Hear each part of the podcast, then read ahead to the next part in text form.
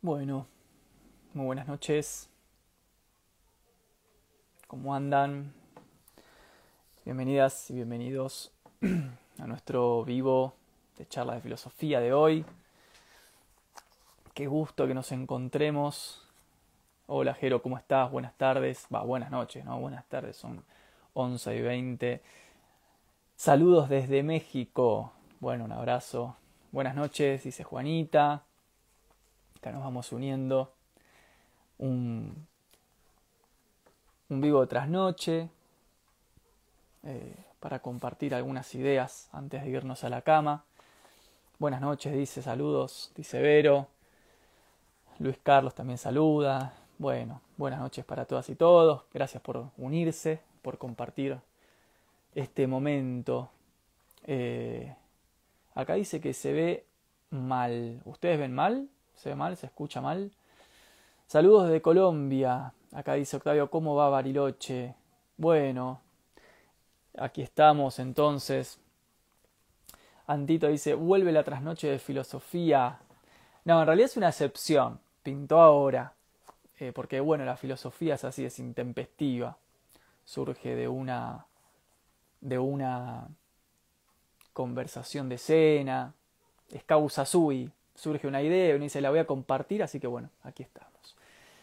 Em, bueno, espero que estén muy bien. Acá dice Mike que se ve verde, pero otros dicen que se ve bien. Bueno, no sé si se ve bien o mal, espero que se bien. Si se llega a ver mal, me dicen y eh, corregimos ahí el vivo. Nada, estaba con un librito eh, que lo tengo aquí eh, de Unamuno, creo que ya lo he citado el fin de semana o en la semana, que se llama Mi religión y otros ensayos breves de este magnífico escritor que es Miguel de Unamuno, que es un librito muy lindo, que tiene ensayos diversos eh, sobre varios temas, un texto que tiene ya varias décadas, varias décadas, ahora les voy a decir bien la fecha, la, la, a ver la fecha, la primera edición de este texto, según la colección austral, es de 1942. 1942. Y me parece que es súper actual y había un, un apartado que les quería compartir que se llama sobre la lujuria sobre la lujuria. ¿no? Entonces, nada, me pareció interesante algunas reflexiones para, para ver qué piensan ustedes, para compartirlas, para construirlas un poco entre, entre nosotros, eh, en relación a nuestra cultura de hoy, a la relación entre sexualidad, deseo, amor, algunas cuestiones no, no, muy, no muy amplio, digamos, porque no quisiera como ¿no? todo un desarrollo, pero nada, tiene un par de frases que me parecen realmente muy interesantes para que las compartamos sobre este tema que es la lujuria en el marco de nuestras sociedades de hoy, ¿no? Sociedades de la hipersexualización, donde el culto a eh, la libertad entendida como práctica sexual, o sea, únicamente entendida como maximización de la práctica sexual, define eh, muchísimo de nuestro mainstream, muchísimo de nuestros aparatos culturales. ¿no? Entonces, bueno, también eso desdibuja nuestras formas de vincularnos. Bueno, ahí aparecen todas las cuestiones que tienen que ver con debates como eh, amor libre, que en el fondo, ¿no? Amor libre es eh, palabras más, palabras menos, sexo libre, ¿no? entonces me pareció interesante poder compartir con ustedes, a ver qué les parece, porque Unamuno es como políticamente incorrecto, o sea, se pone picante, se pone bastante hostil ¿no? con, esta, con esta idea, valga la redundancia, Unamuno es católico, ¿no? Eso hay que, para los que no somos católicos, es eh, importante ponernos en el marco del pensamiento católico, ¿no? Así que bueno, nada, quería como compartir esto un ratito, charlar un poquito de esta noción que es la lujuria, eh, a partir de este hermosísimo ensayo de Unamuno. Y si quieren ir comentando eh, qué piensan ustedes de la, digamos, la cuestión del deseo sexual, el vínculo eh, y el encaje cultural que esto tiene en relación a polémicas como el amor libre, la poligamia, la monogamia, la sexualidad y la libertad, etcétera, etcétera. Fíjense como en un texto del 42 ya Unamuno anticipa estos temas y un poco también nos baja del pedestal, porque vieron que nosotros como sujetos posmodernos tenemos esta inclinación a pensar que nuestros debates de hoy son los mejores, los más avanzados, los últimos debates posibles, que cuando se debate de eh, amor libre o sexualidad o eh, cuerpos o de construcción, etc., es lo último, la avanzada de nuestra cultura humana debatir esto y entonces invocamos autores súper difíciles y en realidad no es nada nuevo ni es tanto tan difícil y no hay muchas, digamos, demasiadas grandes ideas en torno al asunto, sino que son tres, cuatro grandes columnas conceptuales y nada más. Y que el tema, la relación entre sexualidad y amor eh, lo podemos encontrar en textos romanos, en textos platónicos, ahora en Unamuno, digo, un poco para bajar, al menos, no sé, acá no hablo como profe, sino como Nahuel, esta es mi opinión personal, para bajar un poco las ínfulas al progresismo cultural, porque yo creo que el progresismo cultural, que siempre queda políticamente correcto, porque en el fondo a veces pienso que no dice mucho, eh, a veces tiene como, se presenta como este último gran discurso, ¿no? El último gran debate posible para la humanidad es el nuestro. Entonces, bueno, me, creo que, está bueno pensar en temas, en términos también de anacronismos, ¿no? Así que eh, ahí veo que están saludando. Eh, a ver, a ver, a ver, voy a bajar el chat hasta abajo porque ahí está. Por ejemplo, em, dice uh, Moonay Arlet, si el mal humano le llamo yo, cada uno defiende su verdad. ¿Cómo se llama el libro? Lo siento, siempre pregunto lo mismo, dice Kitty. El libro se llama Mi religión y otros ensayos breves de un autor católico. Digo, para ponernos en contexto, Unamuno es un gran discutidor de Nietzsche. Eh, un gran, un pensador muy cercano a Ortega y Gasset, es decir, son pensadores que hoy los podríamos ubicar como pensadores conservadores, eh, defensores de la moral, defensores de los grandes valores, muy críticos, digo, para ponernos en contexto, ¿sí? muy críticos de eh, ideas nietzscheanas, grandes defensores de, defensores de Kierkegaard y Heidegger, eh, pensadores que apuestan a la objetividad, o sea que nunca se comprometen con eh, progresismos eh, de la deconstrucción, de la ultra relativización de todo, de la crítica siempre interminable de todo. Son pensadores contra nihilistas, no creen en el sujeto nihilista porque lo ven como un sujeto depresivo. Entonces, leer a Unamuno, leer a Ortega Gasset, leer a Pessoa, es como leerlo un poco a Kierkegaard, eh, pero en versión castellana, ¿no? Es como leer a, Heidegger, defensores de la objetividad, ¿sí? Entonces, eh, es muy interesante porque me parece que hay que traerlos a nuestro mundo de hoy, a estos pensadores, eh, en una época donde creo que queda bien decir que cada uno básicamente puede hacer lo que quiera, ¿no? Y yo creo que eso no es sostenible, creo que queda bien decir eso y creo que en el fondo lo que todos queremos, porque en el fondo somos todos un poco niños, es que nos digan que podemos hacer lo que querramos.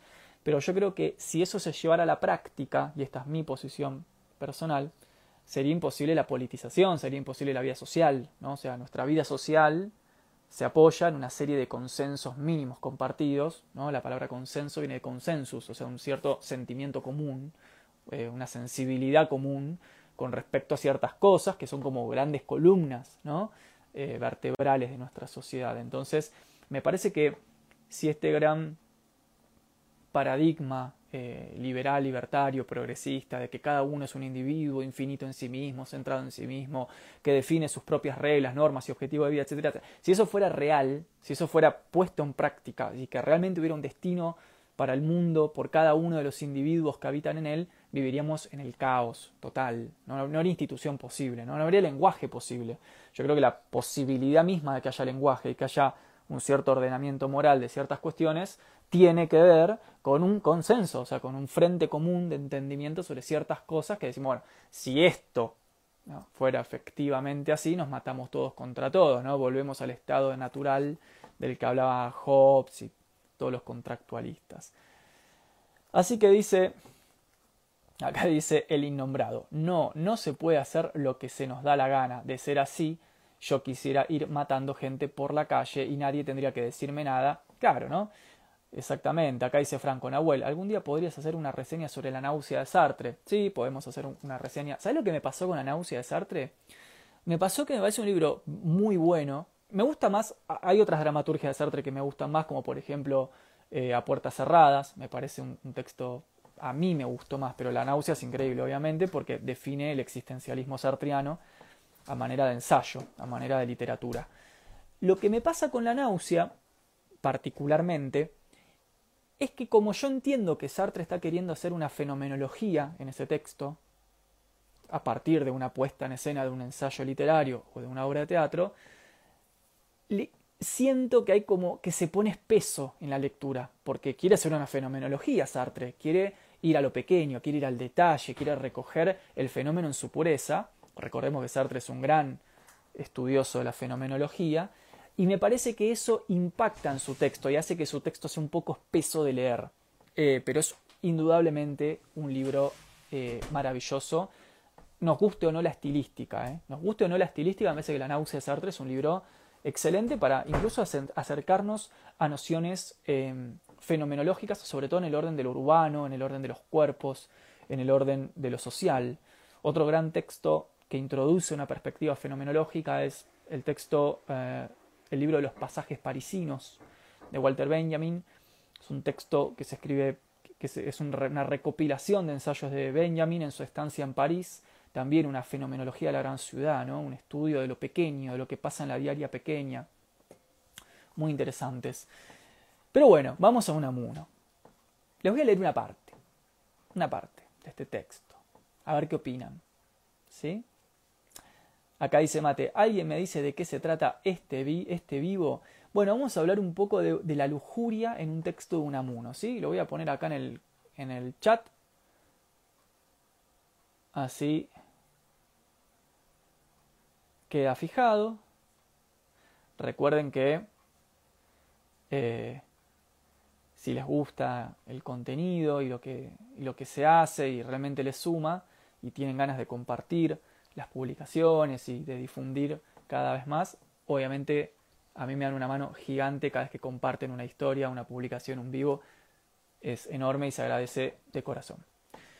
Em, dice acerca de la lujuria en 1942 nuestro, nuestro amigo Unamuno lo siguiente. Empieza tranqui, diciendo, el desarrollo de la sensualidad sexual y el acorchamiento de la vida del espíritu van de la mano. Vamos de nuevo. El desarrollo de la sensualidad sexual y el acorchamiento de la vida del espíritu van de la mano. Son no pocos los literatos que siempre que hablan de libertad no entienden apenas otra cosa que la libertad de usar de las mujeres como se les da la gana la libertad de la licencia sexual, o eso que se llama amor libre. 1942. Voy a leer eso de nuevo. Son no pocos los literatos que siempre que hablan de libertad no entienden apenas otra cosa que la libertad de usar de las mujeres de cualquier modo, la libertad de la licencia sexual, o ese que se llama el amor libre. 1942. Amor libre, digo, para que ahora cuando debatimos cuestiones de amor libre no nos sintamos tan progresistas, porque este debate tiene más de 80 eh, años. Y cada vez que el gobierno, dice Unamuno, acorchamiento, acá dicen, no, acorchamiento tiene que ver con estupidización, acortamiento, eh, como lo, lo, rígido, lo rudimentario, lo tonto. ¿sí? Cuando Unamuno dice que el desarrollo de la sensualidad sexual y el acorchamiento de la vida del espíritu van de la mano, lo que está diciendo es la extrema sexualización del cuerpo, lo sensual, va a contramano, en desmedro de el cultivo espiritual. O sea, acá lo que está haciendo Unamuno es básicamente trazar una relación inversamente proporcional entre sexualización y espiritualización. Muy interesante para, digamos, ya entra con los tacones de punta. Acá platónico al palo, ¿eh? Sí, sí, platónico al palo, Unamuno. Platón, digamos, es como que está en la tumba, descorcha un champán, gracias Unamuno por recapitularme en el siglo XX. Eh, porque, bueno, está diciendo básicamente que la sexualización en su mega desarrollo no está acompañada de un desarrollo equivalente del espíritu. Al contrario, va en contramano del espíritu, de lo espiritual.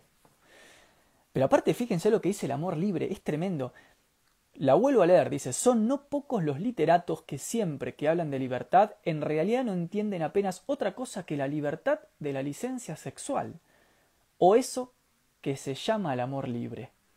Es decir, el segundo tema que mete Unamuno, primer tema es la sexualidad patológica va a contramano del cultivo de las grandes capacidades humanas, sino que el segundo tema que mete es esto que nuestro progresismo posmoderno contemporáneo es tan, tan estándar, que es entender la libertad como libertad sexual. Como si la noción de libertad se cerrara a un debate sobre la sexualidad. Ergo, como la libertad se cerraría a un debate sobre la libertad sexual, cualquier cosa que proscriba o, digamos, encierre la libertad sexual implicaría para nosotros un cercenamiento de la libertad en general. Y Unamuno está diciendo, no es así. No es así. O sea, no necesariamente cuando hablamos de libertad tenemos que pensar en libertad sexual, en términos sexuales. Digo, también existe la libertad política, la libertad de ideas, la libertad religiosa, la libertad eh, estética, la libertad cultural. Hay un montón de formas de pensar la libertad, ¿no? Pero nosotros, en nuestra época de hoy, cuando hablamos del debate sobre la, libertad en nuestras sociedades postmodernas, automáticamente lo que aparece sobre la mesa es género, de construcción, cuerpo, eros, deseo, sexualidad. Como si ese fuese el único debate posible sobre la libertad. ¿Sí? Y aparte, tercera beta, tercer vector, habla de la libertad sexual de usar a las mujeres. O sea, además un gran eh, digamos, no, quiero decir feminista, pero un, gran pensador que está teniendo en cuenta claramente el problema de género. Digo, para que tampoco pensemos que los problemas de género son de hoy, de los últimos cinco años, de Judith Butler, de eh, Foucault, de Paul Preciado, exclusivamente. No, sí, claro, ellos se meten, pero ya tenemos un pensador en los 40, casi cercano también a Simone de Beauvoir, a Jean-Paul Sartre, hablando de la cuestión de el problema de reducir la libertad a la libertad sexual y además a una libertad sexual entendida como el consumo del cuerpo de la mujer. Interesantísimo. 1942. ¿Sí? Para que nos ubiquemos un poco en los debates. Acá dice Arturo, es el, el marketing político de la libertad de nuestra época. Ale dice, exacto, Mica, hay una clase de Foucault que hable de la esencia de la monogamia, subjetividad y verdad. Sí. Bien avanzo, pues se pone más picante. Esto es solamente un renglón y medio de Unamuno. Entonces, dice Unamuno, cada vez que el gobierno trata de poner coto, coto es límite, ¿no? Trata de poner coto a ese desenfreno sexual, le reprochan de reaccionario y gasmonio, como si un espíritu profundo y arraigadamente liberal, enamorado del progreso y de la libertad de conciencia, no pudiera ver en ese desenfreno el aliado de la servidumbre.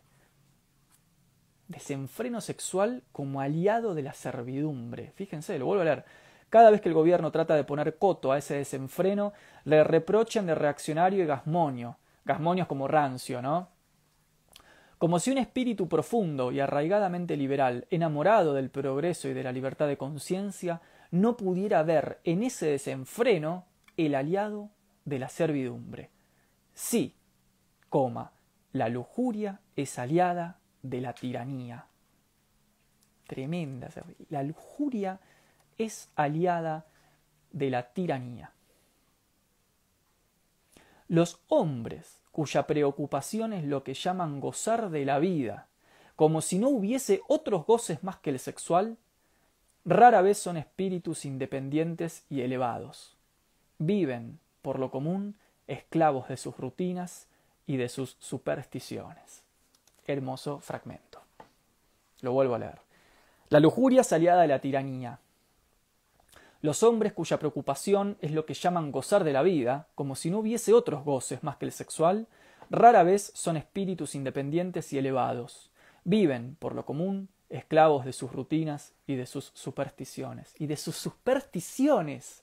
¡Qué genial! La idea de entender la esclavitud espiritual como una esclavitud supersticiosa. Como este sujeto hundido en su superstición en su mito, en lo que Benjamin va a llamar el pensamiento mítico, el mito de que la libertad es libertad sexual, el mito del amor libre, el mito ¿no? del progreso sexual. Supersticiones, dice Unamuno. ¿no? Ese tipo de hombre para Unamuno es supersticioso. Acá dice Mate, ¿qué texto estamos leyendo de Unamuno? Estamos leyendo Mi religión y otros ensayos breves avanzo un poco más. La obsesión sexual en un individuo delata más que una mayor vitalidad. Perdón, leo de nuevo. La obsesión sexual en un individuo delata más que una mayor vitalidad, una menor espiritualidad. Tremendo, el chabón, o sea, tira piñas, lo vuelvo a leer. La obsesión sexual en un individuo delata más que una mayor vitalidad, una menor espiritualidad. Interesante para pensar el consumo de pornografía, el consumo de los cuerpos, la asociación del deseo erótico como una práctica política, la deconstrucción de los géneros como una absoluta licencia en las prácticas sexuales, etcétera, etcétera. Y acá mete una palabra que me encanta, dice los hombres mujeriegos. Me encanta la palabra mujeriego, es como que queda muy bien decir mujeriego. Mujeriego, qué gran palabra, ¿no? Es como altanero. Son palabras que, con las que uno puede eh, insultar a otra persona de una forma muy agradable. Los hombres mujeriegos son de ordinario, de una mentalidad muy baja y libres de inquietudes espirituales. Su inteligencia suele estar en el orden de la inteligencia del carnero, animal fuertemente sexualizado, pero de una estupidez notable. Y aquí os hago gracia del cuento de la viuda aquella que al llamarle la atención sobre el bajo nivel intelectual de un garrido y robusto mocetón con quien iba a casarse, replicó ¿Para qué lo quiero yo más que para el sexo? O sea, bueno, acá repite esta fórmula, o sea, con distintas palabras, ¿no? Pero está repitiendo esta fórmula de la obsesión con lo sexual no puede ir de la mano de, un gran cultivo intelectual y espiritual del sujeto, sea hombre, sea mujer, obviamente, ¿no? Acá no, él dice el hombre mujeriego, pero digamos, está hablando desde en clave antropológica, ¿no? En perspectiva antropológica, o sea, en general, ¿sí? Acá dice Javi, en el orden de la inteligencia del carnero. Esa frase es genial, la vuelvo a leer. Los hombres mujeriegos, puntos. Su inteligencia suele estar en el orden de la inteligencia del carnero, animal fuertemente sexualizado, pero de una estupidez notable. de una estupidez notable.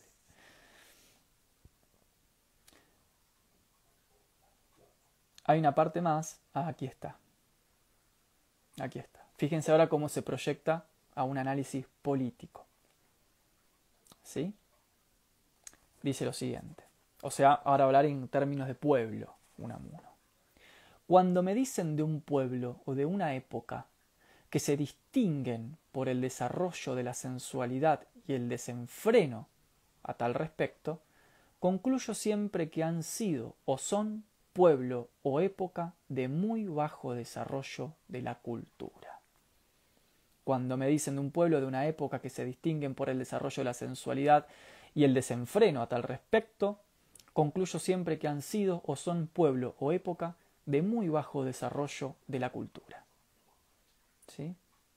Digo, para que nos encajemos en nuestros debates contemporáneos, amor libre, sexualidad, entender la, libertad como sexualidad, el cuerpo, el cuerpo, el eros, el cuerpo, el lenguaje, el género, el cuerpo, el género, el cuerpo, digo, toda esa rosca que todo el tiempo nos invita a pensar que la libertad y que las dimensiones más importantes del ser humano pasan por la cuestión de lo erótico, no es que estén mal, obviamente, a todos nos encanta el sexo, a quien no, o sea, no estamos diciendo que no, por supuesto que no es que esté mal, pero creo que es interesante el llamamiento que hace un amuno a tratar de entender que no todo acaba en ese debate, ¿sí? que no todo acaba en ese, en ese debate. Porque a mí me pasa que siento que después de Foucault, la filosofía posmoderna se convirtió en filosofía sexual.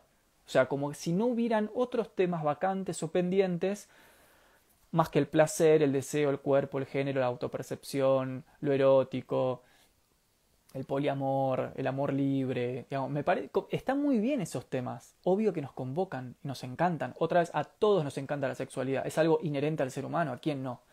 Todos tenemos esa pulsión.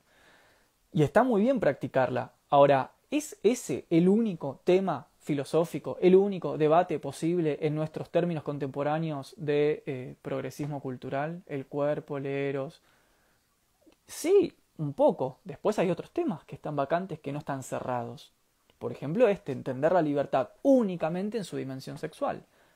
Como si el debate por la libertad hoy por hoy fuese estrictamente en clave corporal. ¿Qué pasa con la libertad entendida en clave colonial, en clave religiosa? en clave antropológica, en clave política, en clave literaria, en clave ideológica. ¿Por qué esos temas parecen no tocarse? ¿No? Es como si hubiera como un foco muy marcado en que todas las comunidades se orienten al debate por lo sexual, por el género, por el cuerpo. ¿no? Acá dice Félix, farmacopornografía. Muy buena expresión, Félix. Abajo dice Yami, pero ningún tema jamás se cierra. Es verdad. Kitty, así es, tengo 24 años y tengo un año y medio sin sexo y cada vez estoy más clara a mí, eh, o sea, cada vez estoy más clara en la conciencia. Nariz de Tobogán dice, es un problema también la parcialización del cuerpo solo como cuerpo sexuado. Totalmente.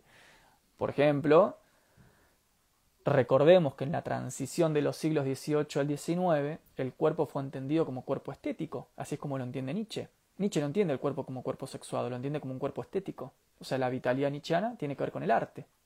En la medievalidad el cuerpo es entendido como el cuerpo de Dios. Para los romanos el cuerpo es entendido como el cuerpo del imperio. O sea, la noción de cuerpo no es una noción ausente en la reflexión filosófica.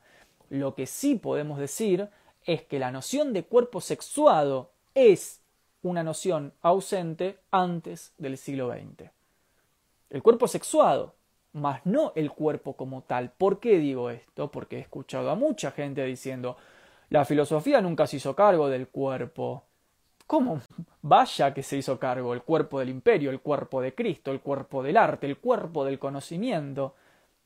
Es la noción de cuerpo. Ahora, lo que sí es cierto es que el cuerpo entendido de forma sexuada, es decir, como cuerpo deseante, sí es verdad que le corresponde al siglo XX. Pero el siglo XIX, el XVIII, el XV, el IV, el I tuvieron sus nociones de cuerpo.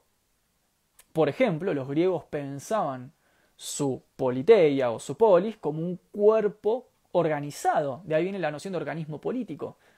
O sea, eh, perdón, organicismo político el organicismo político viene de la idea de un cuerpo político que los griegos la manejaban muy bien, el cuerpo como cuerpo politizado, donde además esa polis formaba parte de un cuerpo cósmico, o sea, de una imbricación con el cosmos.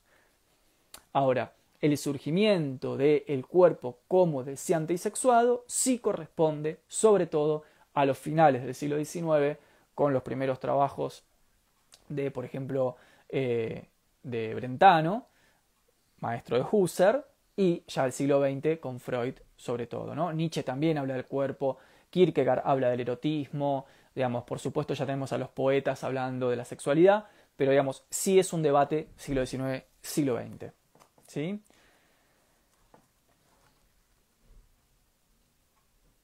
Avanzo entonces un poquito más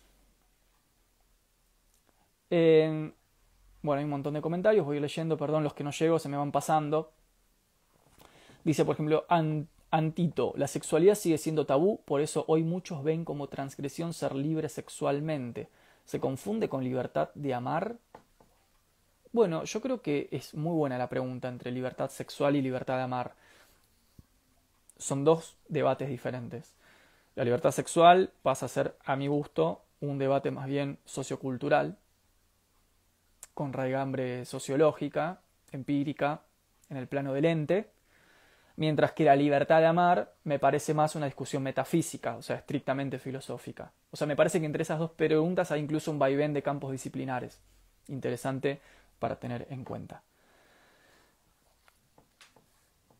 Dice acá Javi, ¿no crees que estos temas se tratan por sí solos por el hecho de que derivan a un llamamiento al placer? En el fondo, ¿no se trata de desaprender de cierta represión de los placeres sexuales? Por supuesto que sí. Obvio, totalmente, sí, sí, sí el tema de la represión, los dispositivos de control sobre la sexualidad, absolutamente, no estamos negando eso, en absoluto.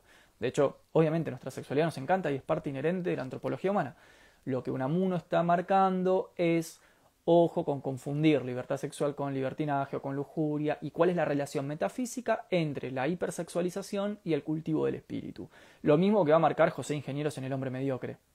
José Ingenieros acá en Argentina en el hombre mediocre hace la misma equivalencia, ¿no? La hipersexualidad y hablar siempre de la sexualidad, del placer, del cuerpo, es de brutos. O sea, el hombre cultivado no está preocupado únicamente por eso, dice José Ingenieros.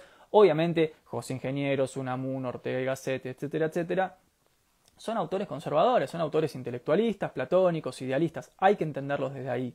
Cristianos, o sea, están hablando desde esa matriz y se los toma desde ahí. Ahora, eso no me parece que eh, sea eh, para reprochar su formato de pensamiento. Yo, por ejemplo, no soy católico en absoluto y sin embargo leo a un católico. Es decir, me parece que la grandeza del intelecto está en poder rodearse de todos los autores y de todos los textos y de todas las ideas, incluso aquellas que no compartimos, pero que son igualmente valiosas. Entonces dice, esperen que acá hay un par de preguntas más. Yo tengo unas horas sin sexo y antes cuatro meses. Era necesario ya. Muy bien. ¿Por qué, ¿Por qué era necesario? ¿no? Er, esto es interesante, pensar la necesidad de que sí o de que no, o sea, la necesidad del sexo o la necesidad de la ausencia del sexo. La pregunta es por qué se torna algo del orden de lo necesario, que en filosofía lo necesario significa aquello que es inevitable, es decir, que tiene que ser así. La pregunta es por qué. Muy interesante para eh, pensarlo. Acá Michael dice saludos desde el sur de Argentina, Nahuel, bueno, compatriota, yo también estoy en el sur. Eh, la genitalidad es solo una de las tantas formas de expresar la energía sexual. Elisa dice, qué buen tema de conversación, un abrazo desde Chile. Bueno, un abrazo para vos también, Elisa, saludos de México para Oscar. Acá dice, Yami, buenísimo lo que dice Yami, ojo que sexualidad no es lo mismo que lujuria, además cualquier tipo de obsesión va contra el cultivo espiritual, totalmente, absolutamente Yami. O sea, de hecho eso lo dije cuando empecé el vivo, ¿eh? O sea, acá agarré un capítulo de Unamuno que aparte usa la palabra lujuria, una palabra eminentemente cristiana. O sea, Unamuno es católico, ni siquiera es cristiano, es católico, es un hombre de la iglesia. Pero digo, y, me, y, lo aclaré, ¿no? Es como leerlo a, Ortega Gasset. Son autores conservadores, son autores de los valores, son autores de las objetividades, son autores de la institución, de la dignidad del pensamiento, del cultivo del espíritu. Digo, hay que leerlos desde esa matriz. Es como cuando uno agarra a Derrida y lo lee como un autor eh, ateo, postmarxista, eh, de la deconstrucción de los años 60 y lo lee desde esa matriz. O sea, esto en clave metodológica, gente, siempre lo tienen que tener presente. Al autor lo tienen que leer como un hijo de su época y como un hijo de las líneas de influencia que recibe. Cualquier libro, autor o texto que lean de forma desnuda, o sea, sin tener en cuenta el contexto al que pertenece, contra quién discute, cuáles son las líneas de influencia que recepciona, están haciendo una mala lectura y no van a entender al autor. O lo más que van a hacer es señalar frases copadas y después repetir frases, pero eso no es el autor. Entonces, me parece que es muy importante en clave metodológica que siempre tengan como una colocación contextual del autor. ¿Sí? Por ejemplo, digo, Unamuno está escribiendo en época del franquismo. O sea, uno no puede salir a decir en la mitad del franquismo eh, ay, sí, eh, la libertad es, eh, el debate de la libertad es el debate por la deconstrucción y por los géneros y por cómo me autopercibo en mi cuerpo, porque te fusilan, ¿sí? O sea, hay un contexto. Siempre lo que manda, a ver, esto es clave, gente, lo que predomina nunca es el autor, siempre es el contexto. Nietzsche es hijo de una época. Nietzsche no hubiera sido Nietzsche si hubiera nacido en el siglo X. Nació en el XIX en el romanticismo alemán. Por eso es Nietzsche. Lo que determina el pensamiento de Nietzsche es el 19.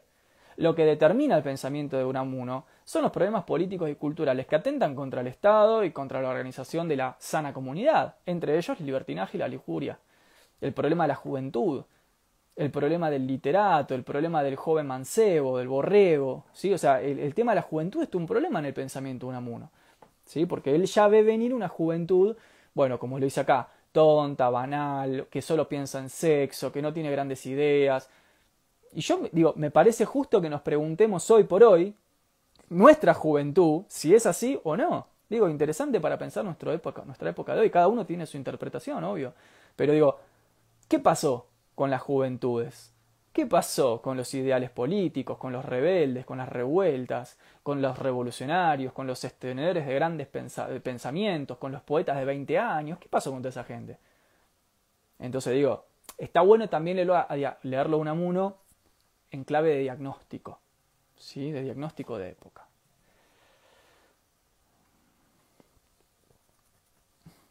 Acá dice Nico, Tarea difícil porque habría que saber todos los contenidos de los autores con los que se discute. Se va adquiriendo de a poco, creo. Sí, totalmente. Hay que estudiar, obviamente. Contexto del autor, dice, fundamental. Así es, hay que adaptarse al marco de comprensión de la época. Totalmente, totalmente. Esto, esto es fundamental, gente. ¿eh? Esto, esto es como la gente que dice, por ejemplo, a vivas voces, no, en público lo dice. Yo lo he escuchado en una universidad. Esto lo he escuchado en una universidad de un eh, un profesor de, maestría que dijo lo siguiente.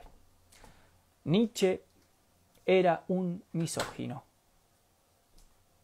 un profesor de maestría. Nietzsche era un misógino. Yo me quedé, cuando escuché eso, en realidad no escuché en vivo, me lo contó un compañero que estaba haciendo esa maestría, ¿Cómo sería ser misógino Nietzsche? O sea, prácticamente es una concepción que ni siquiera existe la misoginia en esa época, tal y como nosotros la entendemos hoy. Es como decir Platón era un facho, era un fascista. Platón no era democrático. ¿no? Era un fascista, era un conservador reaccionario amigo del poder. ¿Cuánta gente escuché diciendo eso? Son todas esas frases, son frases que desconocen la época, la coyuntura, los problemas de la época a los cuales los autores responden. Platón está respondiendo a un problema de época. Los 33 tiranos, las invasiones bárbaras, el problema de los sofistas, la manipulación de la opinión pública, lo que tenemos hoy básicamente, ¿no? Está respondiendo a ese problema de época. Entonces, bueno, claro, tiene que hablar en, en cierta clave. Nietzsche está respondiendo a un problema de época. Nietzsche responde al problema de época de una ciencia que quería cooptar la totalidad del plano de la vida humana, que todo sea ciencia, instrumento, tecnocracia, Estado, progreso económico. Y Nietzsche atiende a ese, o sea, es un romántico y discute por eso. ¿sí? Entonces, siempre hay que tener en cuenta el contexto, los problemas de época, las líneas de discusión, las líneas de argumento y las herencias escolares, o sea, entre escuelas de filósofos. ¿sí? Siempre. Es así, es 2 más 2 eso. Avanza un poco más. Entonces, con respecto al pueblo, dice Unamuno, la lujuria es para un pueblo un azote acaso peor que el alcoholismo, y sólo comparable al del juego. He conocido borrachos muy inteligentes, pero en cambio los lujuriosos que conozco se distinguen por una notable vulgaridad de pensamiento y de sentimiento. ¿Sí? Es notable, avanza Unamuno, la enorme cantidad, esto es muy interesante para pensarlo un poco en términos antropológicos, en términos de constitución del ser humano, ¿no? Es, es notable la enorme cantidad de energía espiritual que se derrocha y desperdicia en perseguir la satisfacción del deseo carnal. La mayor de las ventajas del matrimonio, y son muchas las que tiene, es que regularizando el apetito carnal, el matrimonio como regularizador del apetito carnal, le quita al hombre pruritos de desasosiegos, dejándole tiempo y energía para más altas y nobles empresas. Y me parece muy bien el hijo de Tolstoy cuando pide que los hombres se casen jóvenes apenas despiertan a la vida sexual, quedando a cargo y cuenta de las dos familias, la de él y la de ella, hasta tanto que el joven matrimonio pueda valerse por sí mismo. O sea, acá aparte, Unamuno introduce un criterio económico, que es de Platón, por supuesto, que es el criterio de que no es que esté mal ser lujurioso en sí mismo, ¿no? Es una pérdida de tiempo, es como un derroche de energía. Toda esa energía que pones en eso la podrías poner, como decía Platón, en el cultivo de la virtud, de la práctica filosófica, el ascenso al mundo de las ideas. Esto es muy interesante. Porque acá Unamuno parecería, ¿no? Como querer correrse de un discurso moralista. ¿Por qué? Porque el discurso moralista, que es el más fácil de todos, y por eso es el, masivo, el, el que generalmente vamos a encontrar en cualquier lado, pues es el más fácil, es el discurso del bien y del mal. Está bien esto, está mal lo otro. Generalmente son discursos dogmáticos, o sea, no muy bien fundamentados, sino más bien apoyados en la costumbre, en la educación familiar, en lo que aprendí en casa, lo que me enseñó la maestra, no sé. ¿no? Son discursos dogmáticos, poca fundamentación y más bien repetición. Eso es un moralismo. El moralismo, no, no tenés que hacer esto por esto, por esto, por esto, o sí tenés que hacer esto por esto y por esto y por esto. Unamuno arranca el texto de un lugar metafísico, o sea, fíjense que él nunca habla del orden del bien y del mal. Él no dice que está mal. Lo que está diciendo es la lujuria, la intensificación de lo sexual, el foco puesto únicamente en la cuestión del cuerpo sexuado, es contrario al cultivo espiritual de la persona, es propio de la brutez de un pueblo, y aparte acá acaba de decir que es un gran derroche de energía. O sea, fíjense que él no está usando categorías morales. Lo que él está haciendo es dar como una explicación más bien eh, economicista del problema, que es la misma que toma Platón. Es muy genial, acá Unamuno lo está siguiendo a Platón al pie de la letra. Platón nunca dice que está mal el mundo de los sentidos, que está mal el banquete, la, el, el, orgasmo, la orgía, la noche griega, que eso está mal. Él nunca dice eso. Jamás dice eso, que está mal.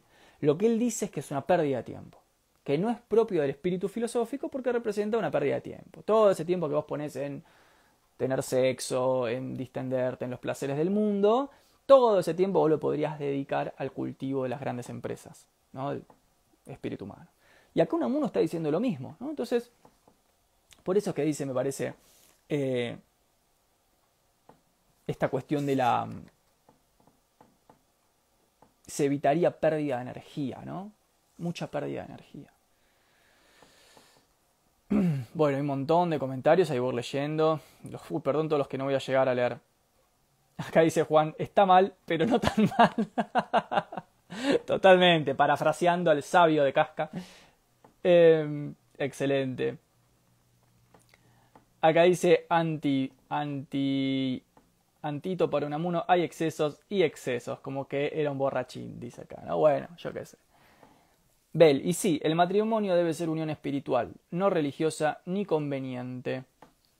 Guido dice, buscar el justo medio en el plano sexual. Qué buena pregunta, Guido. Quisiera saber cuál es ese justo medio. Está bueno para debatirlo. Después dice, Yusalas, hay que tener cuidado de no usar ese tiempo que nos da el matrimonio solo para la producción y consumo. Muy bueno, totalmente. Acá dice filoterapia, terrible frase, el matrimonio como regulador del apetito sexual. Tremenda esa frase, tremenda, tremenda, tremenda. Totalmente. Después dice Javi, claro, la pérdida de tiempo en corrección política y moralismos entre nosotros, mientras los poderes económicos se nos cagan de risa o lo capitalizan vendiendo pañuelos. Bueno. Susan, mente vacía, corazón lleno y sexo suficiente. Ahí va. Bueno, entonces, avanzo un poquito más y vamos redondeando algunas ideas. Se pone picante ahora, ¿eh? El final. Em, fíjense lo, cómo Unamuno ahora se va a defender de que lo tilden de católico, ¿no? Dice lo siguiente. Y no se crea que adopto esta posición por razones de orden religioso o por preocupaciones contra la carne. Acá es lo que les estoy diciendo, no es que él tiene un problema con el sexo. No. El ideal ascético, o sea, el ascético es todo esto que tiene que ver con la regulación de lo sensual, ¿sí? el ascetismo en la filosofía es toda la cultura de siglos y siglos que asoció el desarrollo y la salvación de lo espiritual con una proscripción de los placeres del cuerpo. ¿sí? El ideal ascético es el ideal de la eh, regulación y en algún sentido la prohibición del placer.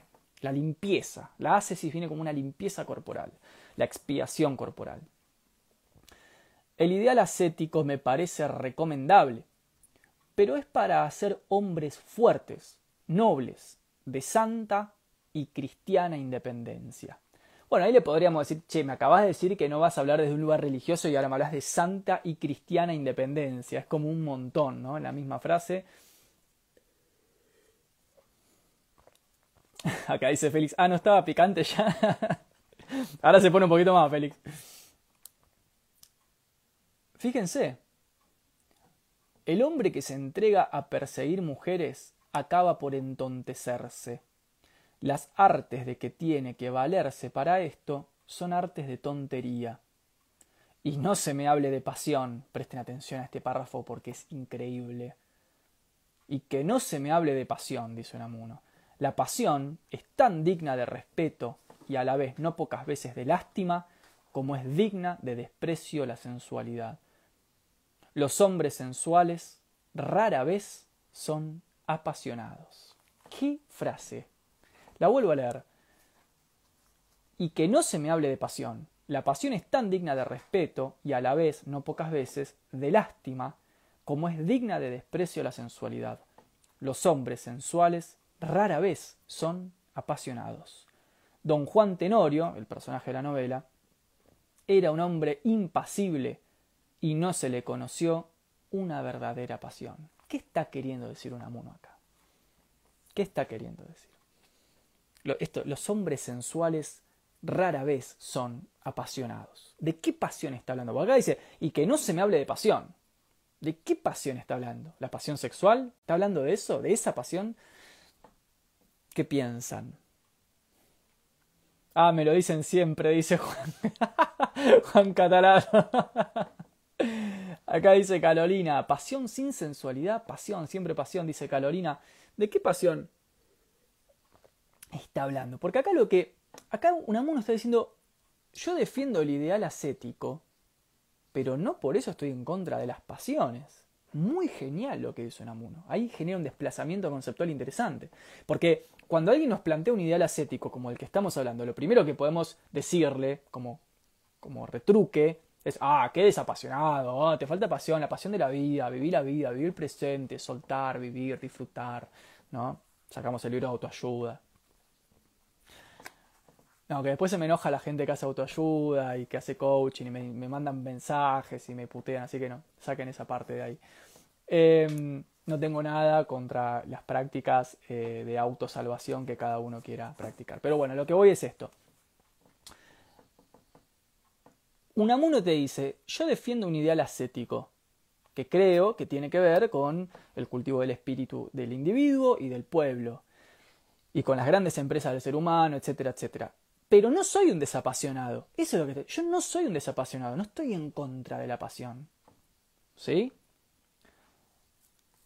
Y lo abajo lo dice, don Juan Tenorio, el personaje de la novela, era un hombre impasible, sexualmente hablando, o sea, inquieto, impasible es inquieto, sexualmente inquieto, y no se le conoció una verdadera pasión. No está hablando de la pasión sexual acá, de que si uno es bueno o no es bueno en la cama. No se está refiriendo a eso, que sería lo que la, primera lectura que haríamos. O sea, está diciendo que el lujurioso no es bueno en la cama en el fondo, ¿no? No está diciendo eso Unamuno. Lo que él está diciendo es que la extrema sexualización y apetito por lo sexual va en contra del cultivo de las pasiones personales en términos de vida, las pasiones existenciales.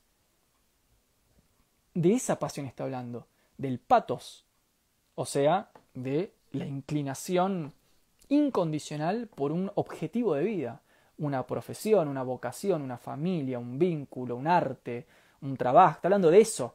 Por eso dice acá, Don Juan Tenorio era un hombre sexualmente impasible y no se le conoció una verdadera pasión. ¿Sí? Está hablando de eso. Porque, y claro, y tiene sentido, porque Unamuno nos está hablando, ya desde que empezó el texto, de que la lujuria la hipersexualización y que la rosca sobre eso atenta contra el cultivo del espíritu. Si la pasión es el patos y es el lugar del espíritu, el patos, un espíritu poco desarrollado implica un patos poco desarrollado, es una pasión de vida poco desarrollada. Eso es lo que está queriendo decir. O sea, Unamuno está diciendo, en el fondo no conozco a ningún gran humano con una gran vocación y que sea un lujurioso, que esté preocupado por la sexualidad. Eso es lo que está queriendo decir. ¿Sí? Dice Lili González, la pasión en alta vibración es divino, pero la pasión en baja vibración habla de fanatismo. Nariz de Tobogán, la pasión como trazado de camino, exactamente. Yami, gracias Guido, ya es mi cumple y sigo acá, no sé si es bueno o malo, Yami es malo, tenés que irte de acá si es tu cumple. Eh, la, igual te mandamos un gran feliz cumpleaños, obviamente, de toda la comunidad de charla de filosofía. Y eh, ya vamos ahí a, a brindar todos juntos. La pasión es construcción y eso lleva tiempo. Después, ¿qué más? ¿Qué más? ¿Qué más? Aquí hay una Abel, dice, la pasión por los motivos de nuestra vida personal sin aplicar esa pasión por alguien, por ejemplo. Muy bueno lo que dice Bel.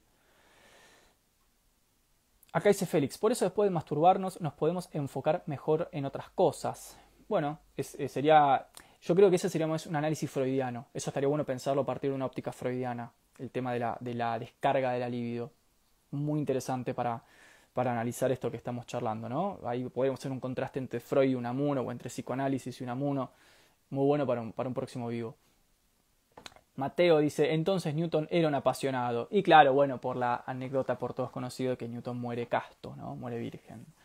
Bueno, dicen que los grandes sabios, igual yo no sé si es real, ¿no? O sea, no sé, pero dicen, ¿no? La historia cuenta que los grandes sabios Kant también se decía que era un obsesivo, que era casto, que muere virgen, igual que Newton. Eh, también se dijo lo mismo de, mm, de, de Leibniz. No, de Leibniz no, perdón. De... Mm, no me sale. Ay, se me fue de la cabeza. Me sale Leibniz, pero no es Leibniz. Bueno, había otro siglo filósofo, ¿no? De la época de la Ilustración. ¿Y por qué aparte de la época de la Ilustración? Porque, claro, en la Ilustración lo que se quería defender era el ideal científico, ¿no? Entonces se estaba construyendo esta imagen de que el científico es puro, que no está contaminado, que no está preocupado por placeres vulgares, que está preocupado por la ciencia y la verdad y los saberes y el conocimiento. Entonces se construyó este mito del filósofo ilustrado casto. No daba a decir que Newton era un falopero mientras construía eh, los principios de matemática con los tres principios de la física mecánica, ¿no? Obviamente no. No daba a decir que, que Kant era un libertino eh, arrojado a la molicie mientras escribía, escribía la crítica del juicio. Entonces, claro, hay como una construcción también narrativa sobre la vida de los grandes pensadores que uno nunca sabe si es ficción, si es mentira. Bueno, Hegel se sabe, Hegel, no sé, siglo XIX, ¿no? Quiere escribir uno de los grandes tratados de moral pública y Hegel tenía amantes y de hecho se separa de su esposa para quedarse con una de sus amantes. Descartes se sabe que tenía vínculos eróticos con la princesa de Holanda. Es decir, eh, eróticos no, sexuales, era el amante de las, de las, perdón, de la reina de Holanda, o sea, difícilmente sean castos, pero queda bien decir que un filósofo de la ilustración, no cualquier filósofo, uno de la ilustración era casto. No da a decir que Nietzsche era casto, porque no, porque es Nietzsche, voluntad de poder y deseo y cuerpo como arte, ¿cómo va a ser casto? ¿no? O sea, hay toda una construcción muy mítica y muy ideológica sobre los pensadores, más allá de su obra intelectual, sino en tanto pensadores biográficos, ¿no? Acá dice inchequeable, dice totalmente inchequeable. Acá Juan dice, ah, pero Foucault. ¿Cómo le dieron rosca a Foucault? Dios mío. Eh, es tremendo, ¿no? Es la época de la, eh, cancelación. Vivimos en la época de la cancelación, ¿no? Cualquier cosa. Y la gente confunde al autor con la obra. Entonces, si, eh, si Pirulito le pegaba a la mujer, entonces no hay que leer sus libros.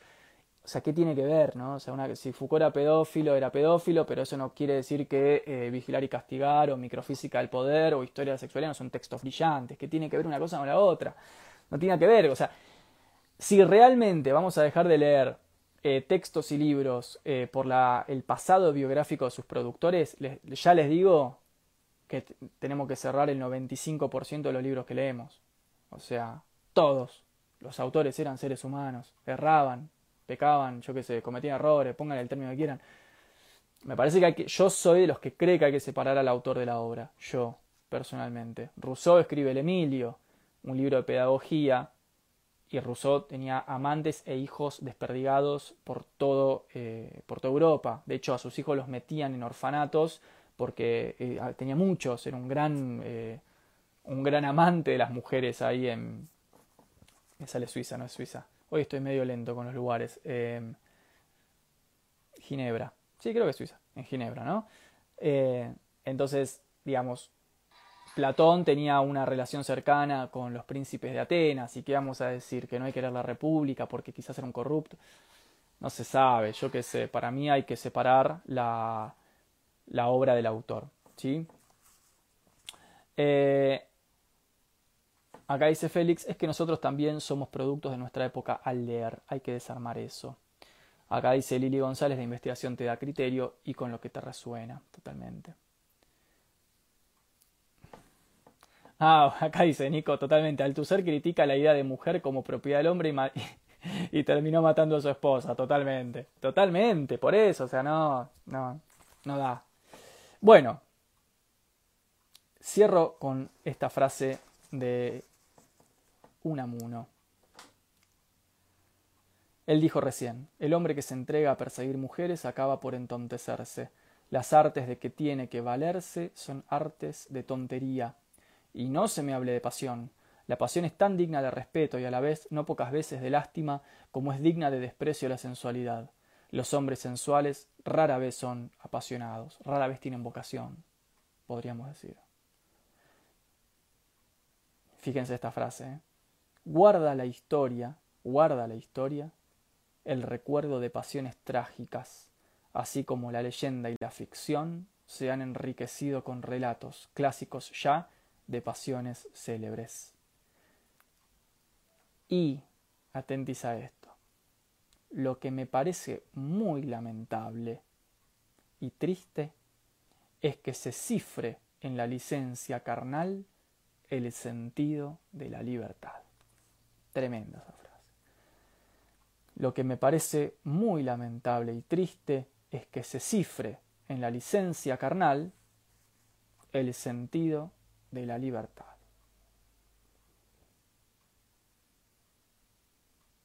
Muy buena esa parte.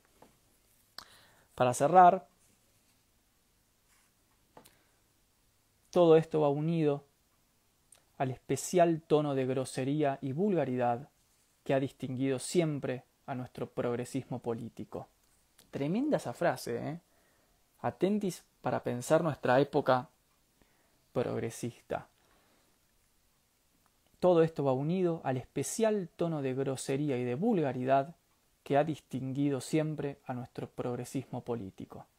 Pocas cosas, en efecto, son más inespirituales, más safias, más cándidamente groseras que el progresismo y sus derivaciones posteriores. Y así se forma uno de los prejuicios más dañinos, y es el de que cuando se propugna cierto estado de austeridad en las costumbres, se es un beato más o menos disfrazado.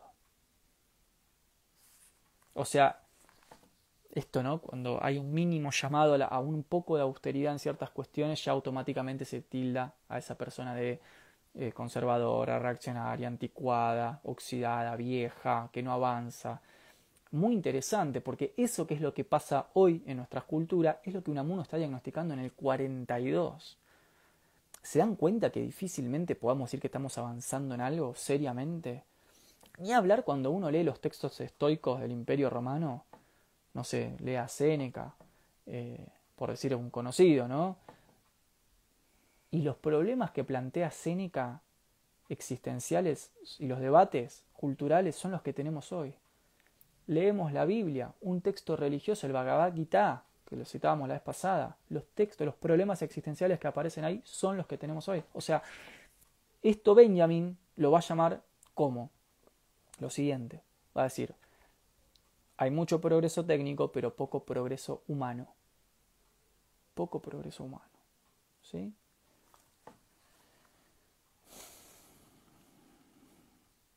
Bien, cierro. Fíjense lo que va a decir ahora para cerrar. Ovidio, gracias Guido, Ovidio, otro gran escritor eh, romano, pero Ovidio no es un estoico, ¿no?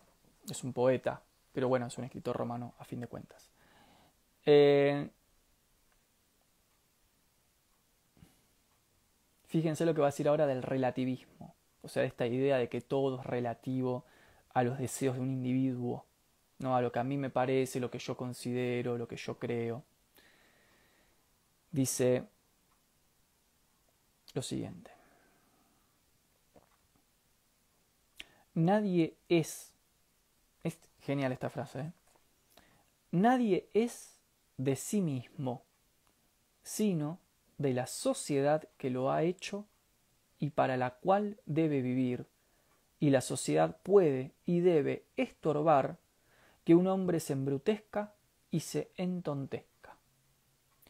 Este bárbaro principio antisocial, principio antisocial, de que cada uno puede hacer de su capa un sayo, es una de las causas de nuestra decadencia.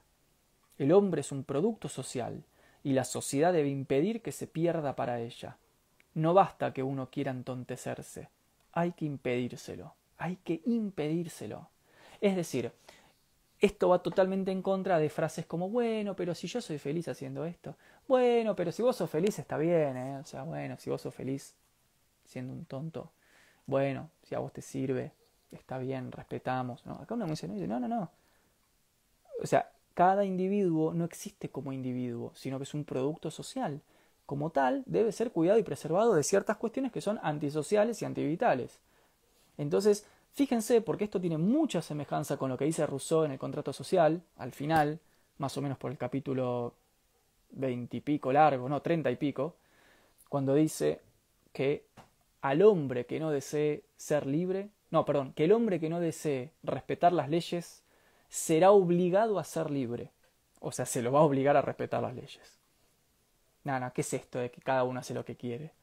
¿Qué es esto? Dice un amuno, de que bueno, y si vos sos feliz siendo un tarambana, un mediocre, un lujurioso, un inútil, y eso te hace feliz, porque con ese mismo criterio yo podría decir, bueno, pero a mí me hace feliz tomar cocaína todas las mañanas. ¿Cuál es el criterio? Miren que mucha gente usa ese criterio de la felicidad. ¿Cuál es el criterio ahí? El criterio de corte. ¿Cuándo pasa que mi felicidad personal en realidad me está contaminando y arruinando por dentro? ¿Vieron cuando tenemos un amigo que vemos que se está mandando una macana, que te la está pifiando, y uno quiere ir y decir, che, no, mirá, te va a hacer mal? ¿Y qué nos va a decir nuestro amigo? Bueno, pero yo soy feliz así. Ah, bueno, y uno tiene como ese mandato de respetar, y no, no, no cualquier cosa de felicidad. Hay criterios.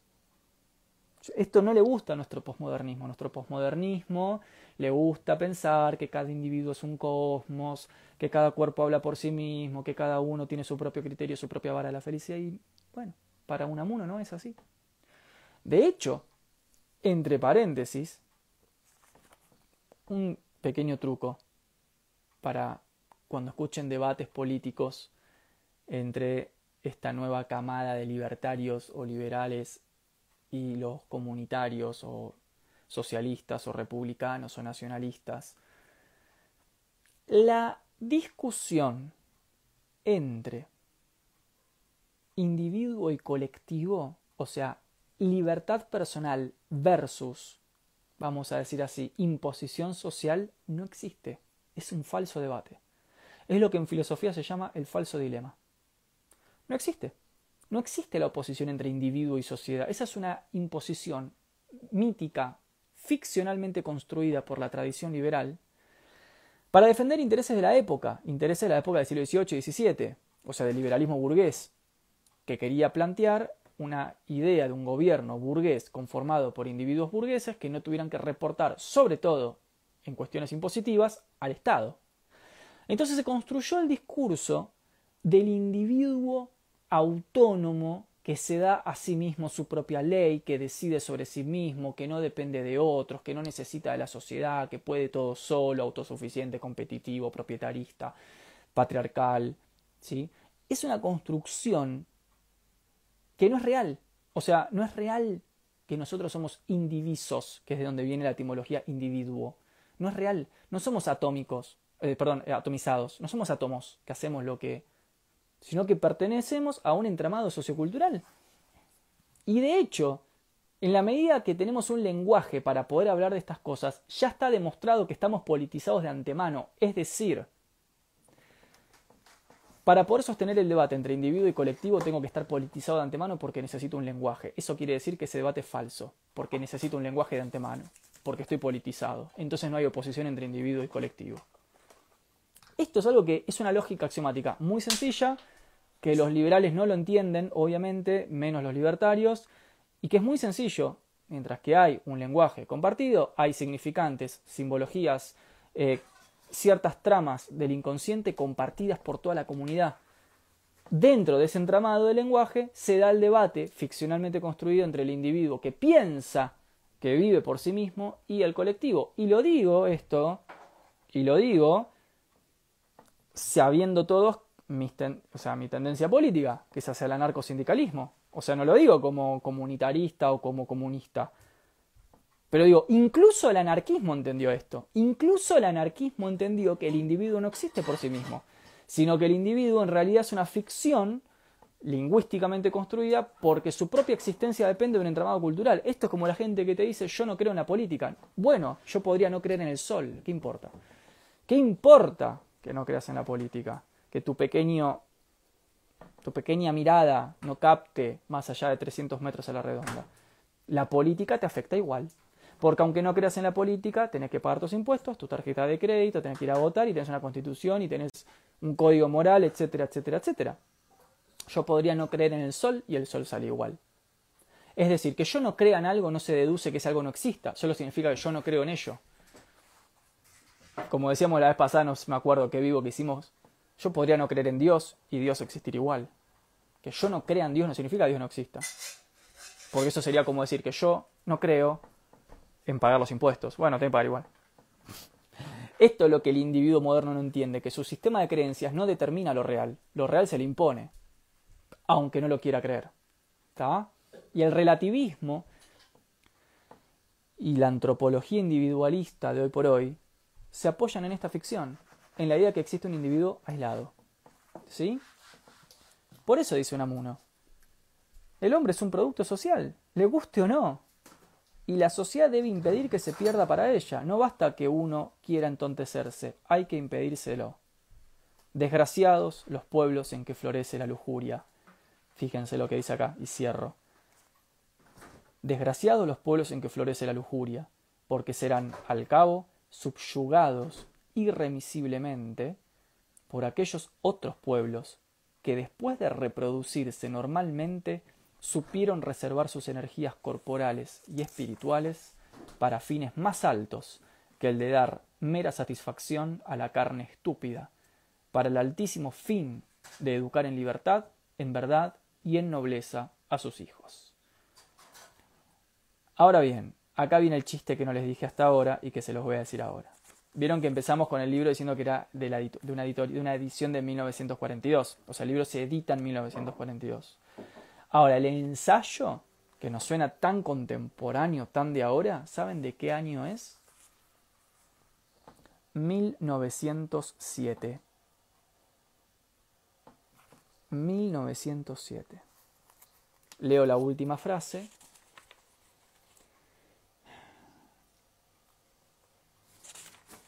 Desgraciados los pueblos en que florece la lujuria, porque serán al cabo subyugados, o sea, esclavizados, por otros pueblos que después de reproducirse normalmente supieron reservar sus energías corporales y espirituales para fines más altos que el de dar satisfacción a la carne estúpida, para el altísimo fin de educar en libertad, en verdad y en nobleza a sus hijos. ¿Sí? Miguel de Unamuno, 1907.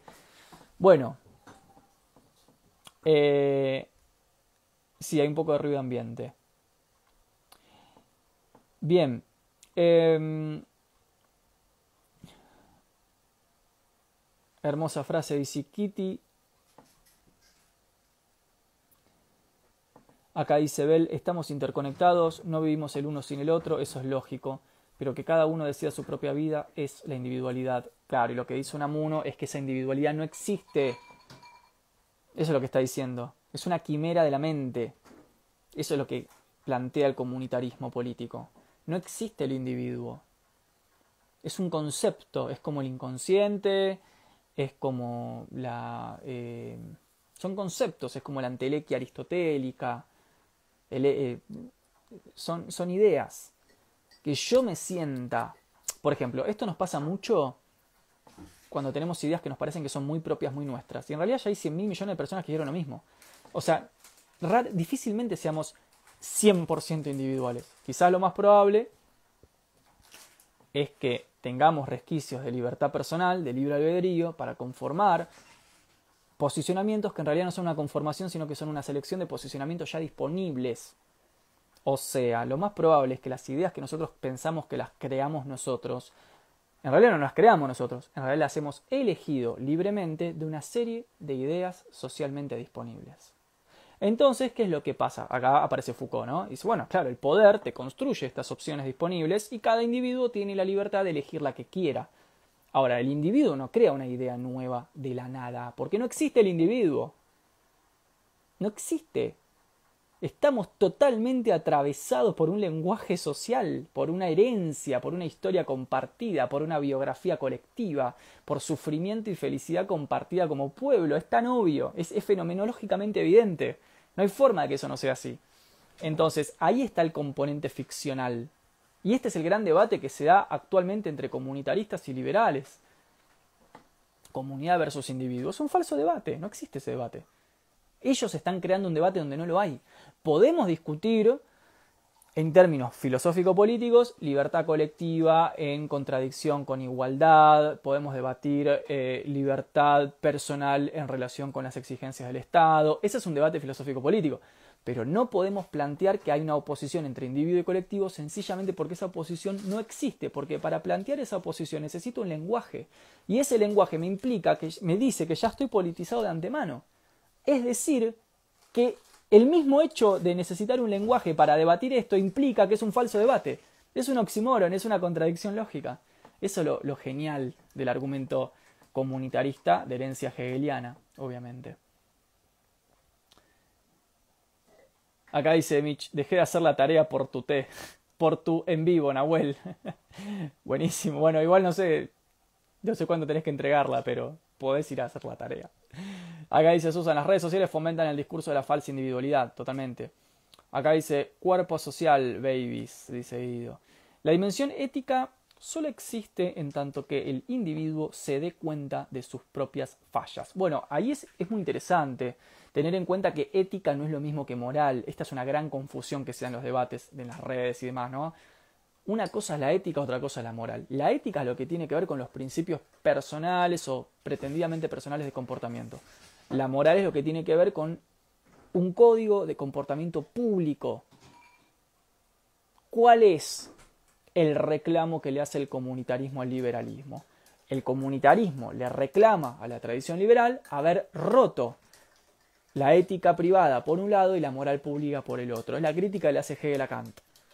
Dice, vos sos el causante de la revolución porque, dice Hegel, le dijiste a la gente que mientras respete al Estado, éticamente puede hacer lo que quiera. No, dice Hegel, la gente tiene que querer éticamente lo mismo que le exige la moral pública. Entonces, la gran incorporación que hace el comunitarismo político y el colectivismo marxista, el, perdón, el socialismo marxista también es volver a cerrar la dimensión de la ética con la dimensión de la moral. El individuo tiene que amar la ley de su estado. Eso sería comunitarismo. Y la cultura de su eh, pueblo. ¿Sí? Ahí los republicanos son más flexibles. El republicanismo plantea otra postura. Es más un deontologismo. El republicanismo dice, bueno, mira, no es necesario que ames tus leyes, tu constitución, tu estado, tu cultura, mientras que estés obligado a cumplir. O sea, mientras cumplas, podés no amar. Ahora el comunitarismo dice, no, no, no, hay que amar, el individuo tiene que querer a su líder, tiene que querer a su cultura, tiene que querer a sus leyes. El liberalismo dice, no, el individuo tiene que cumplir la ley y ejercer sus derechos, pero después éticamente puede hacer y pensar lo que quiera. Libertad e independencia de pensamiento. ¿Sí? Bien, vamos a ir entonces Uh, hay un montón acá de frases y cosas. Y para ir cerrando nuestro encuentro de hoy, otro día hablamos de política, gente. Otro día hacemos un vivo de filosofía política. Me gustaría que nos quedemos un poco con, esto que hace eh, Unamuno, ¿no? En 1907, de diagnosticar en lo que después va a ser la edición del 42, eh, este fenómeno de época, ¿no? Qué interesante, qué interesante. Qué interesante esto que nos dice de que cuanto más preocupados estamos por, por la sexualización, por la cuestión del cuerpo, no solamente por eso, o sea, eso es muy importante y hay que tenerlo en cuenta, obvio. Dice, cuando solo estás enroscado con eso y pensás que, que hablar de eso es algo muy elevado, ¿no? Y sí, de construcción y corporalidad y su sexualidad como esquema y parecen debates muy complejos y no son tan complejos. En el fondo no son tan complejos. En el fondo no estás cultivando otras cosas, dice Unamuno. ¿no? En el fondo hay otras cosas que no las estás cultivando.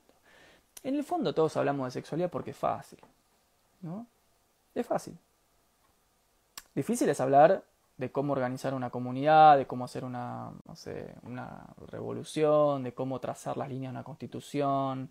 Difícil es hablar de la causa primera del ser. Pero hablar del cuerpo como cuerpo sexuado no es difícil. Cualquier persona sin estudiar filosofía puede hablar de, de eso. Entonces es interesante que una marca ahí un criterio de complejidades también. Y sobre todo esto que dice de la vocación. ¿Sí? De la vocación. Eh,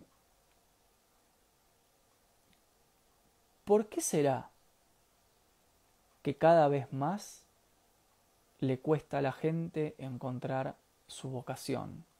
No sé, lo dejo abierto para un próximo vivo. Su camino de vida, su pasión, eso que le resulta incondicional. ¿Qué les parece, no? Eh, ¿Por qué será? ¿Miedo? ¿Incertidumbre? Desconocimiento, ¿qué es lo que hace que vivamos en un mundo cada vez más apático? O sea, donde hay cada vez menos pasiones y más apatías, más desafecciones. ¿no? La apatía es lo contrario de, de la pasión, es el no patos, el personaje apático, el dócil trabajador que va, cumple con su jornada laboral, cobra su salario, y se le pasan los días y un día se muere y no se siente orgulloso de nada, no hizo nada importante, no cumplió ningún deseo. Pensó siempre, pero hizo poco. Y entonces se queja, ¿no? Con su familia y con su pareja y con sus amigos del tiempo perdido, de que no está feliz, y se queja a los 20, después se queja a los 30, y después se va, se queja a los 55 y empieza a ir al psicólogo. ¿Por qué será, no? Hemos matado a Dios, hemos matado a Dios y hemos puesto al individuo, este individuo supuestamente soberano, en el centro del cosmos, y yo lo que veo es cada vez más autoayuda, medicalización de la sociedad y psicoanalista. O sea, no parecería ser que la supuesta muerte de la metafísica haya conducido a sociedades más avanzadas parecería ser que estamos yendo a sociedades cada vez más débiles, más angustiadas, más temerosas, más medicadas. Cada vez se medica a la gente más joven. Cada vez hay más escuelas de coaching, de autoayuda, de más psicoanálisis. ¿Pero por qué? ¿Porque está mal eso? No, no, no, no estoy hablando de las disciplinas. Me parece que cada uno va a la disciplina que le gusta. A lo que voy es, cada vez hay más mercado de la angustia, del dolor, del padecimiento. ¿Por qué pasa eso, no? Eso es algo que, para mí la filosofía tiene que, que remar. Hoy la misión de la filosofía es efectivamente reconstruir caminos y brújulas y verdades objetivas, porque tanto relativismo ideológico y tanta muerte de Dios y tanto posmodernismo me parece que lo que hizo fue eh, terminar de angustiar a la gente, porque cuando derribamos todos los ídolos y todas las brújulas, el individuo se queda perdido, se queda sin horizonte, todo le da lo mismo, de bien nihilista, ¿no? Todo le da lo mismo, todo está al mismo nivel, ¿por qué? Porque nada es objetivo, porque todo es relativo, ¿Y quién dice que un libro es mejor que una serie? ¿Y quién dice que este Dios es mejor que el otro? ¿Y quién dice? ¿Y quién lo dice? ¿Y quién lo dice? Estoy como un poco cansado de escuchar. ¿No? ¿Vieron esa gente? ¿Quién lo dice? ¿Quién lo dice? A ver, ¿y quién lo dice? ¿Quién lo dijo? Qué pobre gente, ¿no? Es como, esa, esa es la gente que menos encuentra camino en su vida. Porque lo cierto es que sí hay objetividades y hay brújulas y consensos sobre quién es el sabio y quién no, las verdades objetivas, sobre cosas que más o menos todos compartimos, de que no nos queremos morir, de que más o menos queremos tener algo parecido a una suerte de trabajo en la vida, de profesión, de algo, algo a lo cual dedicarse, que queremos vivir seguros, yo qué sé, no sé, cosas que quién, quién diría que la vida no es parte de la política, o sea, pero aparecen estas personas, ¿no? Las personas, ¿y quién lo dijo? ¿Y quién lo dijo como el nene, el nene berrinchoso? ¿Vieron el nene? ¿Y por qué? ¿Y por qué? ¿Y por qué? ¿Y por qué? Eso es lo que yo veo en este súper relativismo cultural, ¿no? ¿Y por qué? ¿Y por qué? ¿Quién lo dijo? ¿Quién Y esa gente no es que pregunta eso y después produce un libro, no produce nada. No es que después va atrás y escribe un libro, ¿no? Una enciclopedia de conocimiento. No es que genera nada. Pero cuestiona todo. Entonces me parece que esa gente está perdida, ¿no? Y me parece que hay muy poca, cada vez menos vocación Hagáis Emiliano, opino similar a tu reflexión, sin embargo es innegable que la historia demostró que la evolución humana continúa su rumbo, más allá que estos cambios parezcan negativos, opino que vamos para la evolución, me parece bien. Vero, dice, distorsión de la realidad por redes sociales. Antito, perdimos la pasión al vivir narcotizados con el consumo, la promesa de éxito y las recompensas. Sí, y también narcotizados, o sea, medicados. O sea, más allá de la, de la cuestión de anti, antisistema, anticonsumo, no, no, realmente hay gente cada vez más medicada, gente más perdida, más angustiada, que va al psicólogo, que porque necesita que le digan qué hacer con la vida, porque está mal. Y la pregunta es ¿por qué? ¿Qué es lo que pasó? ¿En qué momento se perdió la brújula de esta forma? ¿Cuáles fueron los dispositivos culturales que fallaron? Para que hoy un influencer o un youtuber le diga a la gente lo que tiene que pensar de política, de filosofía, de arte, de música. ¿Qué es lo que pasó para que hoy haya tantos vacíos, ¿no? Eh, en términos, en temas tan importantes como, por ejemplo, el camino de vida. El camino de vida, eso a lo que uno quiere darle todo me quedo con esto y sacrifico lo demás. Y eso es una genialidad. ¿Y cuánta gente puede decir eso? ¿Cuánta gente puede decir yo dejo todo esto por esto? Ahí decía una frase en algún punto hegeliana, ¿no? Creo que la dice, si no es, no me acuerdo exactamente, si no es Proust, si no es Proust, debe ser Baudelaire. Uno de esos dos, siglo XIX. Una frase pretendidamente hegeliana en algún punto, ¿no? Esta frase que es ser es renunciar. Ser, o sea, constituirse como un ser de pasión, de vocación, de entrega a algo X, pero algo en fin, implica siempre un grado de sacrificio de otras cosas de renuncia a otras cosas. O sea, en última instancia lo que nos termina definiendo en lo que somos es aquello que dejamos de lado, no aquello que acaparamos. Cuando amamos, cuando queremos algo, cuando algo nos gusta mucho y lo dejamos de lado por un gran, por esto que Aristóteles llamó el bien mayor, eso te define como ser. Esa fuerza. Porque eso duele. Como duele, duele dejar algo que nos gusta mucho por un gran objetivo, eso define el temple, define el carácter, define la fortaleza espiritual. La persona que no puede renunciar a nada, que quiere hacer todo, está muy angustiada, muy angustiada, porque en el fondo sabe que es débil, débil para renunciar a ciertas cosas. Y ahí es para mí donde los estoicos dieron la tecla, en el valor de la renuncia, no tanto en el valor de la adquisición. ¿Sí? Félix dice, preciado diría que somos sujetos prosac, sujetos Viagra. Bonino Gel hablaba de la renuncia como búsqueda de la felicidad, zona de confort. Dice apego, muy bueno. Me acordé más Platón y menos Prozac. Temón para charlas, para charlar esto último que dijiste. Tratar de llenar la falta con cualquier cosa banal. Bueno, de todo un poco, ¿no? Totalmente. Arriesgarse. Nahuel, haz otro vivo sobre este tema. Tremendo final. Bueno, nada, hemos charlado, eh, nos hemos distendido, hemos compartido un vinito. Ahora me voy a tomar porque ya estoy grande, ya estamos, los años pasan, ¿no? Yo ya tengo 33, así que ahora lo que toca es el tecito eh, con laurel y canela eh, para bajar la acidez de la sangre, ¿no? Em, pero qué lindo, ¿no? Eh, uno va envejeciendo y está bueno, uno va creciendo. O sea, también me parece que, que línea de lo que estuvimos hablando, todo esto que tiene que ver con el rechazo a envejecer, el rechazo a crecer, el rechazo a las marcas en la piel, el rechazo a la ancianidad, todo eso es una construcción del capitalismo, es una construcción de época, donde lo único que importa es lo joven, lo nuevo, lo creador, porque es productivo, porque es fresco. Mientras que durante siglos, siglos enteros, los ancianos, lo viejo, lo sabio, era lo que tenía valor para una cultura. Y esto lo tienen los antropólogos, el valor del anciano, del sabio en las comunidades. Todo eso fue desterrado por la sociedad de consumo en nombre de una juventud pornográfica, siempre productiva, siempre reproductiva, siempre sexualizada, siempre trabajadora, dócil, doméstica, que la encierren en la casa y no diga nada, que le suban los impuestos y no diga nada, que le derriben las instituciones y no diga nada.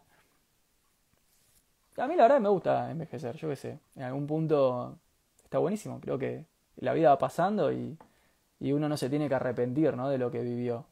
Pobre el espíritu que se arrepiente del tiempo pasado. Pobre, como dice ahí Nietzsche en Zaratustra, es brillante ese momento cuando Nietzsche habla del alma resentida, ¿no? ¿Se acuerdan de Zaratustra cuando dice el resentimiento? ¿Qué es? El resentimiento, dice Nietzsche, en un momento épico del Zaratustra, es querer hacia atrás, dice. Querer hacia atrás.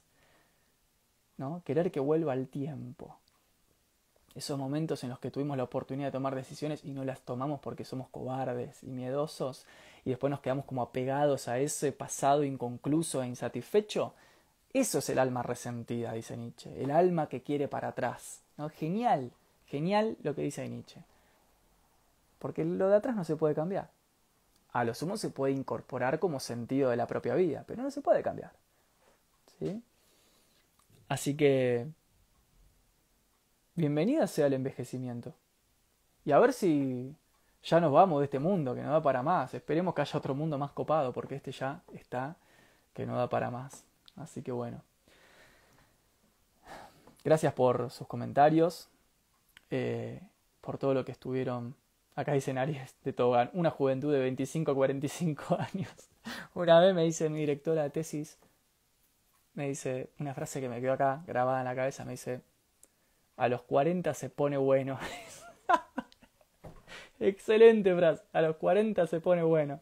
Yo todavía tengo 33. Soy un adolescente. Arre. No, mentira. Bueno, en fin. Acá dice Juan, valor del sabio. Qué lindo está en mi inconsciente. Aguanten los viejos carcamanes. Dice Guido. Envejecer no está de moda. Buenísimo traer este tema, el valor de envejecer y el paso del tiempo. Totalmente. Hay un texto que se los recomiendo mucho, igual lo vamos a trabajar en algún curso de los que se vienen en charlas de filosofía. Eh, se vienen, estoy armando unos grupos de estudio eh, en otros, con gente de otros países que se va a abrir a, todos, así que se van a poder sumar a lo que quieran.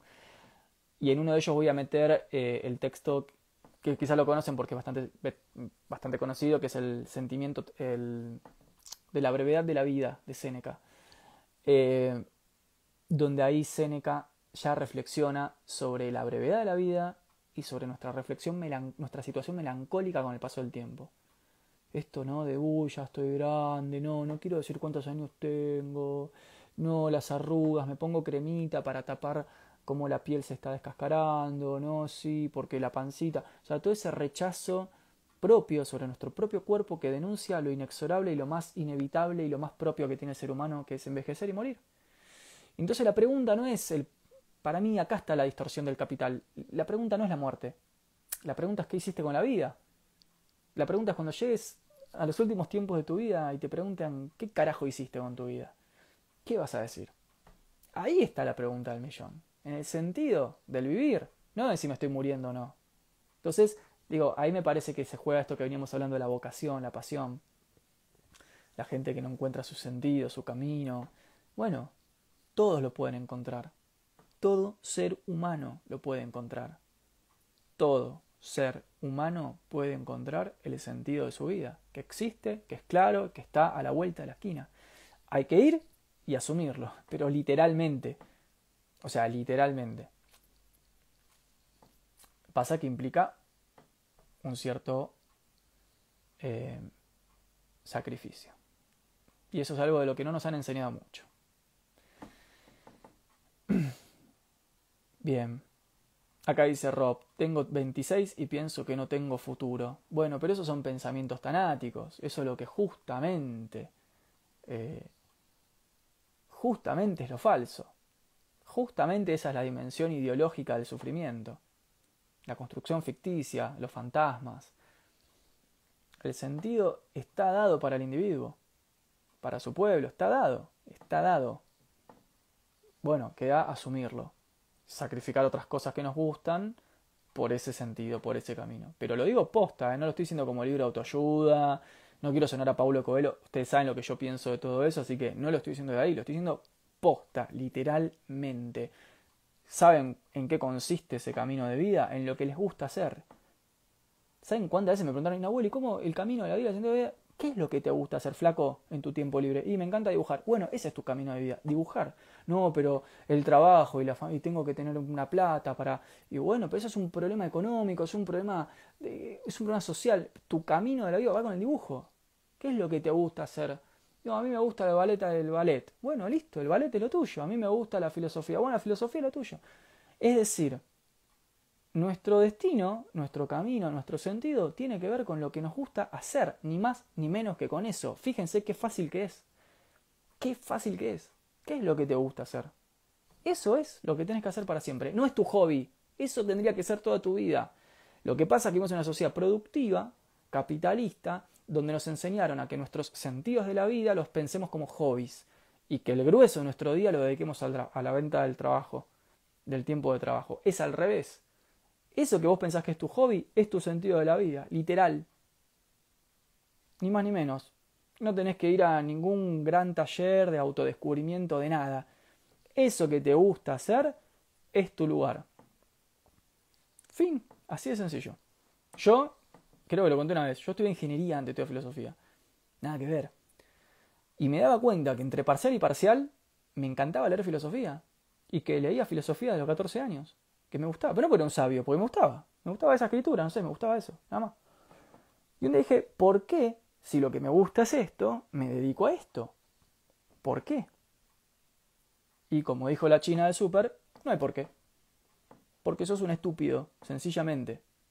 Entonces dejé todo esto y me dediqué a hacer de mi vida lo que en ese momento era mi hobby, mi, mi tiempo libre. Hoy el 95% de mi día consiste en hacer filosofía desde la docencia, desde la investigación, desde la divulgación o la comunicación. Y todo el mundo tiene que poder hacer eso. Todo ser humano viene al mundo con atributos. Todo ser humano viene al mundo con atributos. No existe el humano que no tenga atributos. No existe la varita mágica, el tocado, la estrella, el distinto. Mentira, no existe. Son todos elitismos esos discursos. El diferente, el distinto, el tocado. Mentira. Todo ser humano viene al mundo con atributos.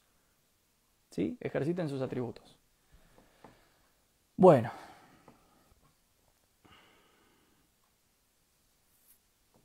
Les mando un abrazo. Acá veo que hay un montón de preguntas, pero ya es un poco tarde, así que vamos a ir eh, cerrando.